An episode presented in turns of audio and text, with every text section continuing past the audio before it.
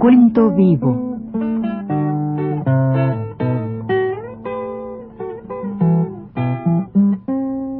Mis décadas.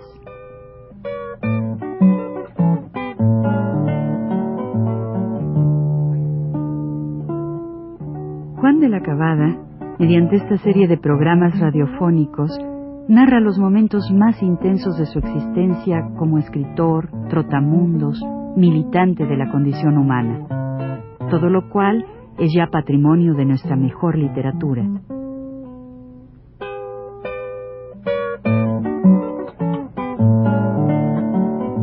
Con ustedes, Juan de la Cabada. Esta vez continuaremos con la tercera estancia a la sombra. En aquella galera de 72 celdas, 32 por cada lado, tenía yo frente a mí a un compañero del APRA, precisamente peruano él, que se llamaba Esteban Pabletich, y creo que deportaron en aquella ocasión. Los demás en toda, en toda esa galera éramos los cuatro que, que, vinimos de la galera G, es decir, Campa, Alberto Martínez, Guzmán y yo. Así estábamos tranquilos allí, pasaban los días así, pues sin nada que leer, sin nada que hablar, porque no nos daban sol, no nos sacaban ni siquiera un rato fuera de la oscuridad de la celda. Bueno, pero nos asomábamos así a la ventila y de repente se me para una rata muy grande, muy grande se me para la rata así, y es una rata sabia que se me queda mirando, así mirando, yo como le tengo a las ratas una hincha terrible, les tengo realmente asco, odio todo aquello. Un día contaré cómo he matado yo ratas, pero así como cosa personal, le daba de patadas a la, a la, a la, a la puerta de la celda, ¿no? Para que se fuera. Y ella, como sabía que estaba yo preso, no se movía, nada más me miraba así, me miraba, y nada que se movía la rata. Bueno, ahí la, la contemplaba yo hacía momentos, y así pasaba, como digo, los días, los días, cuando en esto, como a los tres días creo, cuatro de estar allí, hay un, en la noche hay un gran movimiento, cerrojos, ¿verdad? Que se, se abren todas las puertas y toda la cosa, y empieza una especie de desfiles, fue como a las doce, una de la madrugada, doce de la noche, una de la mañana, creo, y bom, bom, bom, desfila gente y gente y gente y gente. De manera que cuando amaneció, ya vi yo, y estaba poblada toda la galera estaba poblada de vasconcelistas que habían traído de las diferentes cárceles. Bueno, al lado de mi celda alojaron a un señor, a un poeta, a un tabasqueño que se llamaba Carlos Pellicer, ¿verdad? A quien siempre nosotros guardamos un gran recuerdo y posiblemente no sé si ustedes si él lo aceptara, ¿no? Porque este, este, el programa de hoy lo vamos a dedicar a la memoria de Carlos, porque siempre me decía, eres un pretencioso, eres muy presumido, no quieres escribir conmigo la luna de febrero. Nunca lo escribimos porque, porque claro, eso es un dicho, pero él siempre quiso hacer un poema que se llamara así. Y yo pensaba hacer naturalmente las cosas que, que de la estancia a la sombra, que algún día tal vez se publiquen. En esto estábamos ahí, creo que nos empezaron a dar un poco de sol, pero claro, ya la cosa eh, ya estaba legalizado, ¿no? Ya más o menos estábamos, eh, bueno, voy a decir lo que pasaba, hasta dónde llega la legalidad en estos, en estos regímenes. Bueno, a veces nos sacaban en la noche, muy a menudo, con soldados, y nos llevaban ante lo que se dice un juez, y esas conversaciones con el juez eran bastante chistosas.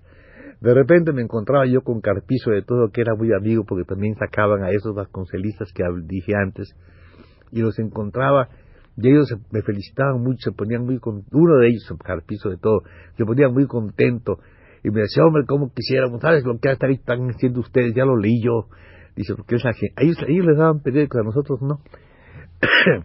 y decía, este, ya vimos las manifestaciones, en todo el mundo han protestado por la, por la, por la prisión que ustedes, por la prisión de ustedes y todo eso, bueno, que se había en el mundo, ¿no? Y claro, aquí en México había manifestaciones muy seguidas y toda esa cosa, ¿no?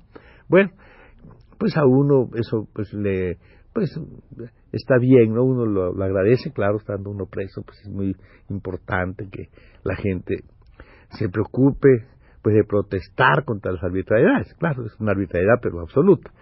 Bueno, entonces, claro, pues, pero el señor preguntaba cosas muy curiosas y yo pues le decía, le contestaba, realmente, él, este, el, juez, ¿verdad? Siempre quería mm, eh, sondear a ver si nosotros estábamos de acuerdo con el atentado personal. Yo decía, no, señor, ¿cómo que está atentado personal? De ninguna manera. No es que va a venir otro y otro sería igual o peor. Nosotros queremos la, pues, pues claro, si lo que queremos es, pues que, pues el fin de un régimen social, es decir, queremos que, sea otra estructura social, otra cosa, ¿no? No es, no, no, el atentado no, pues no soluciona lo que nosotros queremos, ¿no? Hablábamos de eso y me decía que si yo tenía que alguien, pues yo realmente, pues ¿por qué? Yo entiendo, le dije, entiendo que usted está, ustedes están en su papel, ¿verdad? De reprimirme, ¿no? De hacer, de reprimirnos, de hacer estas cosas, están en su papel. Ustedes no van a, no quieren naturalmente que haya la, que haya un nuevo régimen, no les conviene, entonces están, que nos, aprende. Claro que si nosotros tuviéramos, porque yo creo que, este, señor, que usted sabe, que nosotros sabemos que todo gobierno, todo Estado es un instrumento de opresión de una clase contra otra. Es un instrumento de opresión. Ustedes nos oprimen a nosotros ahora porque tienen el poder. Pero si lo tuviéramos nosotros, usted no estaría aquí de juez, ¿verdad? Le decía yo. Y entonces se ponía muy así, muy, muy, muy, yo digo que sí, le, le, como le, que no le gustaba y me decía, bueno, ya váyase, porque no, no, este, no, no, no, le, no le gustaba, se mosqueaba, vaya, se mosqueaba mucho. Cuando le hacíamos estas cosas, se mosqueaba el Señor sin ningún motivo, porque realmente es la verdad. ¿Cómo iba él a, hacer, a estarme juzgando a mí? Si yo todavía soy el que lo debo juzgar a, juzgar a él, hoy también, nada más que no me dejan, pero yo debía juzgar a él. Nosotros debíamos ser los jueces de esta sociedad, como es lógico. De manera que ahí estábamos, ¿verdad? Muy, muy, muy pasando las cosas y, y mucha conversación. Ya hicimos una, una hora que se llamaba la hora del PC. PC que es el Partido Comunista, pero los compañeros este, socialistas en ese momento lo aceptaban también. Era a las, a las siete pasábamos la hora, entonces nos podíamos hablar. Como se oía muy bien el polígono, el polígono está en el centro y todas las voces se oyen. Y entonces hacíamos, cantábamos ¿verdad? A esa hora ya este pues inaugurábamos la todos los días esto a las 7 de la noche y, y dábamos una especie de conferencia a los compañeros, hablaba Campa, hablaba yo, hablaban los obreros que estaban ahí con nosotros y siempre cerraba el programa Pellicer. Pellicer los, los cerraba con su, con su tema, que su tema era Bolívar. Siempre él decía, y como decíamos ayer, Bolívar, pues él seguía, ¿verdad? Siempre Bolívar, él, él cerraba el programa. Bueno, así la pasábamos en las noches, haciendo estas cosas, y en el día, pues otra vez, como ven ustedes, en la inacción, ahí presos y presos, ¿no? Y a veces que salíamos, platicábamos un ratito, dábamos de un lado a otro, caminábamos, hacíamos ejercicio de, un extremo a otro de la celda. Había, a la, a la entrada, había un, un cura, que se llamaba Carranza. Lo tenían ahí precisamente a la entrada, porque yo creo que estos este celadores y todos esos que están ahí en esos lugares, generalmente este pues son catolicones y naturalmente católicos digamos, ¿no? Y entonces esos cuates pues pues sí, el cura Carranza era blanco, alto, ahí lo tenían a la puerta. Pero había otro cura que era prieto y chaparro, de un pelo un poquito cano, eso lo tenían al final, porque ese era, ese era mexicano. Pero este que estaba aquí era así medio, bueno, mexicano, pero se llamaba el padre Carranza, el cura Carranza. Después yo lo supe porque así. De repente nos ponían en filas y empezaban a, pasar ante nosotros unas señoras, unas señoras ya grandes, otras muchachas muy apenadas, jóvenes, y empezaban a mirarnos. Nosotros no podíamos saber por qué nos miraban tanto y seguramente ellas venían a ver a sus, a sus, a, sus, familiares que estaban presos, ¿no? Y le decían, pasen, pasen, claro, ellos no estaban ahí, nos pasaban, nos se iban.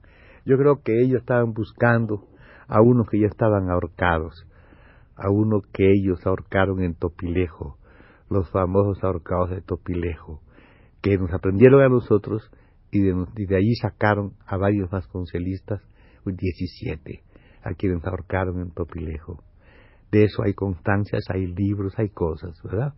Pero la gente se queda callada y ya ni recuerda estos hechos. Aquellas pobres señoras que pasaban y nos miraban, los familiares, tal vez se recuerden de la infamia. Entonces, pues, nosotros nos mira, pero no sabíamos por qué. Voy a decir cómo averiguamos por qué después. Y en esto, en esto, en esto, en esto, un buen día, pues llegó un señor, un señor que conocido que se llamaba el coronel Hernández, coronel Hernández, que era secretario particular del señor presidente de la República. Era delgadito él. Usaba un bastoncito, también delgadito, como eso que lleva Chaplin, alto, muy así, muy delgadito. Y pues nos pusieron en filas y se presentó él. Y dijo así, señores, en nombre del señor presidente de la República, así con esa voz como se habla, ¿no? Y muy así, marcando mucho las S, en nombre del señor presidente de la República, vengo a ver aquí hasta dónde están implicados ustedes en el atentado que sufrió el señor presidente ingeniero, ingeniero Ortiz Rubio, Pascual Ortiz Rubio. Diciendo eso, salió el señor Carranza, que no estaba en la fila, por cierto, pero estaba en la puerta, y se, se acercó y le dijo, Señor, Señor, yo le agradecería a usted que le exprese al señor presidente de la República mis felicitaciones por haber salido con bien del atentado.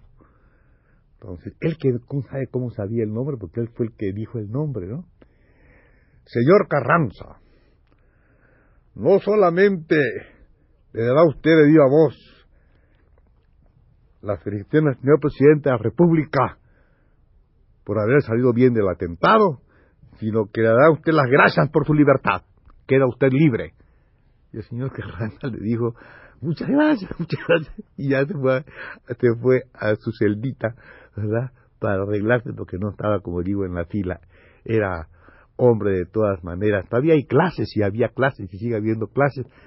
Todavía era de una clase más elevada. ¿verdad? No estaba en la fila como estaba Pellicerio, pues todos nosotros. Bueno, así pasó, y de repente le pregunta a uno que estaba ahí en la fila, ¿y usted joven? Dice, pues usted señor, yo soy estudiante de estudiante de ingeniería y, y pues no sé, pues ellos estaba allí, pues, de repente han llegado, me aprenden, me traen aquí, es todo lo que puedo decir, señor. Ah, sí, pues queda usted libre. Y lo dejó libre, dejó en libertad. Y así fue diciendo algunos cuando en esto preguntó. Dijo, ¿y dónde está? ¿Y dónde está? Dijo este Raúl Monzón, era un chamaquito que tenía como 16 años. Y dijo, entonces dice el, el, que estaba y el mayor de la galera, que dijo, no, no, no el mayor, sino, sí el mayor de la galera, está incomunicado, señor. ¿Cómo incomunicado? Si me he dicho que me traigan aquí a todos. ¿Qué pasa? Quiero que venga y se presente aquí, ese Raúl Monzón. En el otro número contaremos lo que siguió con Raúl Monzón. Buenas noches.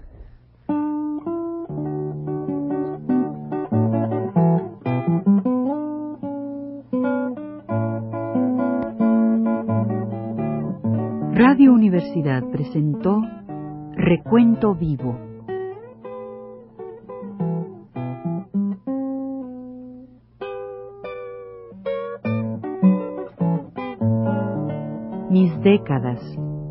por Juan de la Cabada.